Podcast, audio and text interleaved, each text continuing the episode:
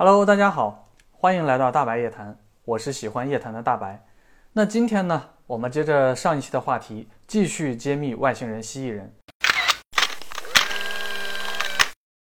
那上一期呢，讲了蜥蜴人的由来与太阳系和人类的这个关系，就有很多小伙伴留言说啊，他们有许多疑问。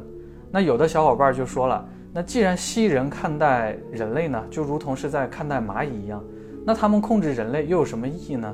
还有人说啊，天琴星人呢都已经被蜥蜴人入侵到这个地步了，为什么不狠狠的反击呢？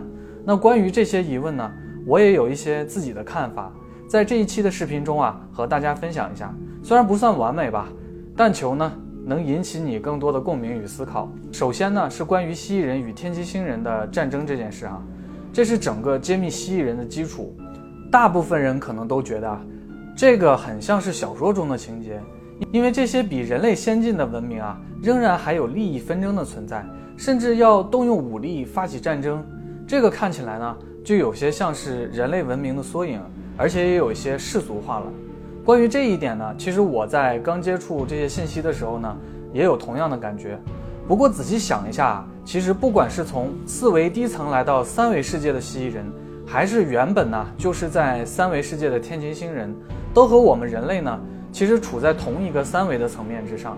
那虽然可能这些地外生命的科学发展在时间上啊领先人类非常之久，但是实际上呢，他们仍旧是属于三维世界的生物。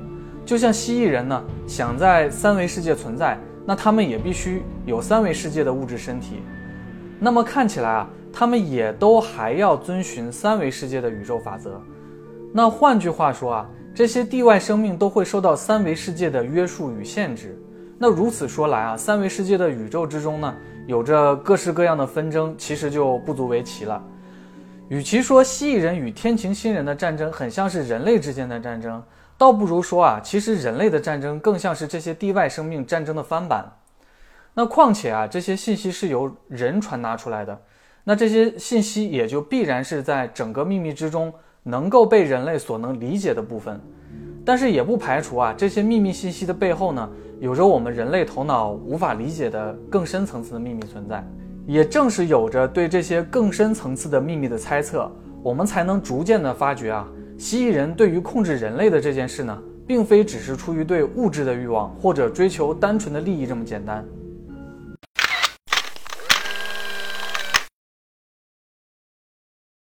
当时原本来到太阳系的这只蜥蜴人呢，就是为了执行同化或者消灭天琴星人的逃亡者而来到的。这些逃亡到太阳系的天琴星人呢，逃到了两颗行星之上，那一颗就是我们今天所熟知的火星，而另一颗呢，则叫马尔代克。那个时候啊，之所以天琴星人的逃亡者没有选择地球，是因为那个时候的地球上面呢，拥有着近乎于液态的大气。表面充斥着海洋，几乎没有陆地。那极端的环境并不适合天琴星人这种类人族的生存。而当时温暖而舒适的那个火星与马尔代克，则正好与地球相反。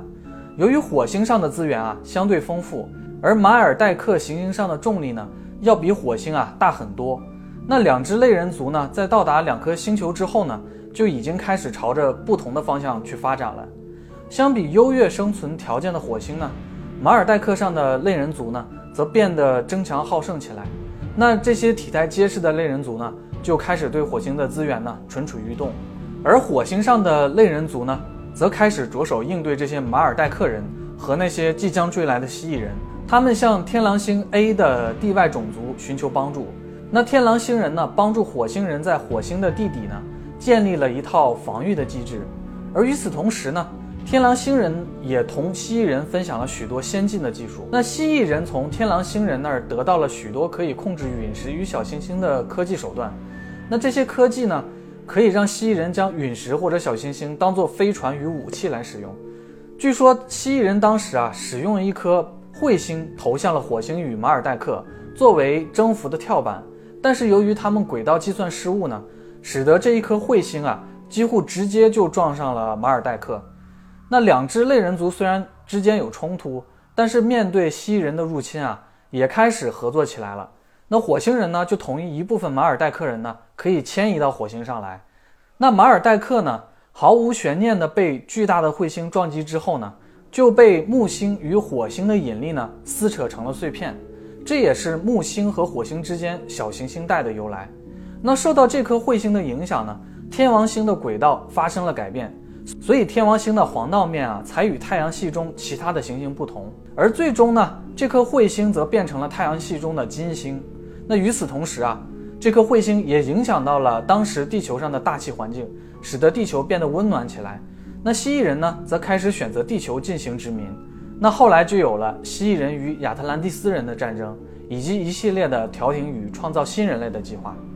那在这之后呢，蜥蜴人利用可以控制小行星的技术啊，将一个巨大的空心物体推到了地球的轨道上，那用来作为殖民地球的第二个跳板。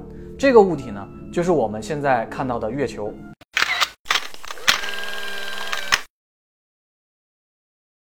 原本十三个地外种族啊，联合进行新人类的创造计划呢。蜥蜴人是站在主导地位的。那新人类的基础基因呢，大部分都是以蜥蜴人为主的。但是在计划的进行中啊，十三只种族呢都各怀鬼胎，在各自贡献的 DNA 中啊，加入了自己特殊的编码。这些编码呢，就像后门程序一样，可以提高自己对这只种族的控制力。而蜥蜴人对人类的控制力呢，无疑是最大的。这也引发了蜥蜴人与亚特兰蒂斯人的极大矛盾，最终呢导致亚特兰蒂斯人击沉了雷姆利亚大陆。那那残存在地球上的蜥蜴人呢，则隐匿到了地球上的地底的深处，他们在地下发展起了自己的王国，并且他们可以在地下自由穿梭。可以说，蜥蜴人在地球上仍然是无处不在的。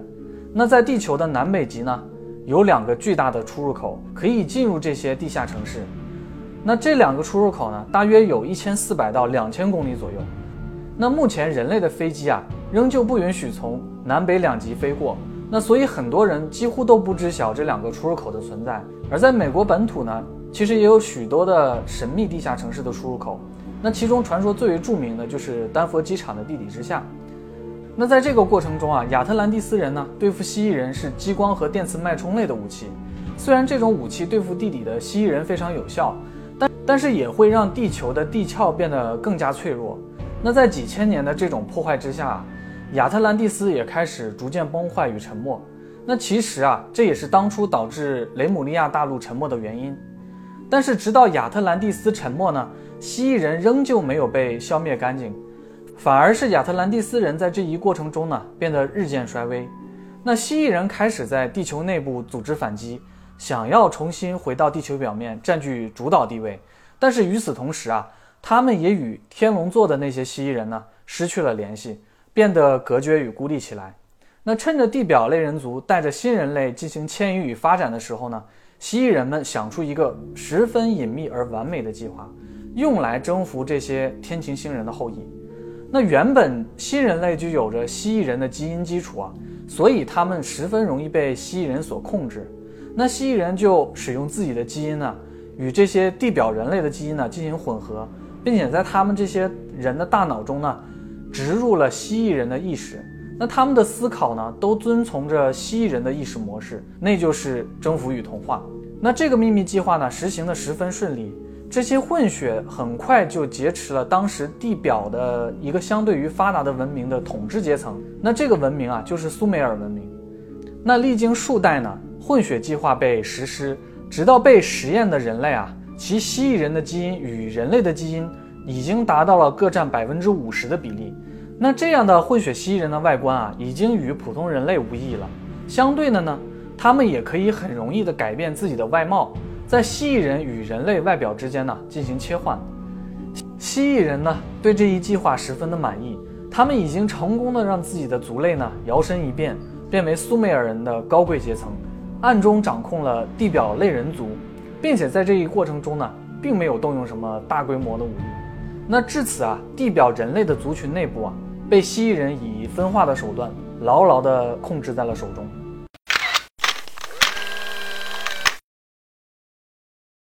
虽然苏美尔的统治阶层啊，几乎被集体替换成了蜥蜴人混血族类，但是随之而来的呢，也出现了一个比较严重的问题，就是这些混血族类啊。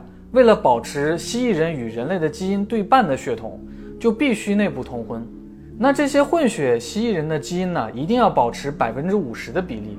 那无论哪一方的比例要高，他们都会将无法维持变形，这就会打破他们隐匿在黑暗之中的控制计划。那由于混血的基因技术呢，来自于天狼星人，蜥蜴人在求助于这些天狼星人之后呢，他们就想出了一种方法，既可以让混血蜥蜴人不用太过考虑混血的比例，又可以让他们维持自身变成人形。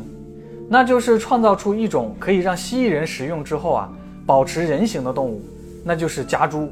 那天狼星人使用人类的基因呢，与野猪进行混合，创造出了家猪。某种角度来看啊，家猪的智力很高，很多生物特性呢都与人类十分接近。比如家猪的心脏瓣膜呢是可以用在人身上的，而猪的皮肤呢也是可以用来进行烧伤病人的皮肤移植等等。总之呢。蜥蜴人混种呢，就沿用了这种方式进行维持变身。不过这种方式啊，也并不是完全稳定的。那蜥蜴人混血变化成人类的状态呢，还会出现偶尔失效的情况。不过这并不影响啊蜥蜴人的继续统治，只是随着时间推移呢，越来越多的变身失效被人类目击到，让人们开始产生怀疑啊，这些高高在上的贵族们是否与自己是同一个族类的？这就很容易看出啊。为何在西方世界的贵族与皇族之间呢，更容易流传出蜥蜴人的传闻？那作为蜥蜴人与旗下的混血影响的地方呢，也充斥着大量蜥蜴人与阴谋集团的符号。那在文明更迭的兴衰之中，蜥蜴人就以这种方式呢，不断的渗透与控制着人类的文明。像印度的雅利安人、古希伯来人、腓尼基人都可以找到蜥蜴人的影子。那像印度这种种姓制度呢，几乎就是复制与映射了蜥蜴人的社会形态和运作机制的，而蜥蜴人本身就是利用这种机制呢，监控着混血蜥蜴人的族群，寻找更适合统治地表的力量和充当服务阶层的人种。人类的基因呢，其实就决定了人类与蜥蜴人的意识频率比较接近，那更便于他们操控。有许多的人种呢，会比其他人种呢更容易被控制。那由于蜥蜴人本身拥有着远超人类的科技技术，所以他们几乎可以不费吹灰之力就可以引导人类文明发展的方向，而这种控制呢，也从根本上限制了人类反抗的可能性。那蜥蜴人就像躲在暗影之中，带着尖刺与慢性毒液的藤蔓，逐渐的包裹与麻痹着人类。无那种无处不在的触须呢，将人类的文明呢玩弄于股掌之间。那人类自以为自身具备着无与伦比的想象力与创造力，但是其实很多人啊都还尚不清楚自己的想象力与创造力呢，其实都必须拥有一种原型来源。也就是说啊，人类不可能凭空构想出一个不存在的东西。举个例子来说吧，就像人类制造出飞机，也是因为人看到了飞行在天空之中的鸟类。那我们今天看到的航天器、火箭呢，其技术就来自于二战德国的 V 二火箭等等。而我们即便是在睡梦之中啊，也不会梦见自己从未见过的东西。任何在梦境之中出现的事物呢，也一定都会有原型。比如，你可能会梦见一头长得很像狮子一样的怪物，或者是一棵长满了水晶的树，但是你绝不会梦到一个自己闻所未闻、见所未见、连名字都叫不出的东西。即便你梦见了这样的东西，你也一定会从各种各样的其他已知的东西中呢，看到它们的原型。那所以说啊。如果人类发明飞机的灵感是来自于自然界中的鸟类，那像 V 二火箭这种自然界内根本见不到来源的科技呢？其原型又是来源于何方的呢？那细想之下，我似乎可以很清楚地感觉到，在我们的背后呢，似乎有一双看不见的手掌，一边遮挡住我们的眼睛，又一边有意无意地张开指缝，露出一丝空隙，让我们自以为啊可以窥视到宇宙的奥秘。但是，一切的方向呢，其实早已被计划好。我们所走的路呢，也不过是在沿着地面上被画好的路线而前进的。虽然我不能确定你是否相信这个故事的真实性，但是我觉得，你一定会认为，如果事情真的是这样发展，那人类文明真的好像就是毫无希望了。那虽然知道有这样一个种族在暗中控制着人类千百万年啊，确实是一件令人非常悲观的事情。不过也还是有好的消息的，因为从我知道的一些无论是正面还是负面的消息来看呢。都表示着，这些在黑暗中控制着人类的蜥蜴人呢，大部分都已经在近几年离开了地球。而目前的阴谋论中所说的那些混血蜥蜴人呢，只是在极少部分蜥蜴人的影响下呢，想要继续在西方掌控着人类。但是他们的掌控力呢，正在逐渐的变弱。我们目力所及的宇宙中呢，虽然大部分都是黑暗的，不过这也让诞生于黑暗中的光明才显得更加可贵与顽强。那关于这些蜥蜴人啊，究竟为什么选择现在这个时间离开？那他们之间又发生了一些什么事情呢？我会在后续继续整理，然后分享给大家。可能这些信息听起来啊，真真假假，让人觉得一时之间难以接受。又或者啊，有一些人听到这些故事呢，头脑之中就会自动竖起壁垒，拒绝相信。那其实真与假对于我们来说啊，并不重要。重要的是呢，我们能始终都保持着这颗好奇与开放的心。那感谢能够从视频开头一直看到这里的小伙伴。我会在接下来的视频之中呢，和大家分享更多关于地外生命与未解之谜的消息与故事。如果你也喜欢这些呢？那就请你千万不要错过，你和我呢只有一个关注的距离。我是喜欢夜谈大白，我们下次再见，拜拜。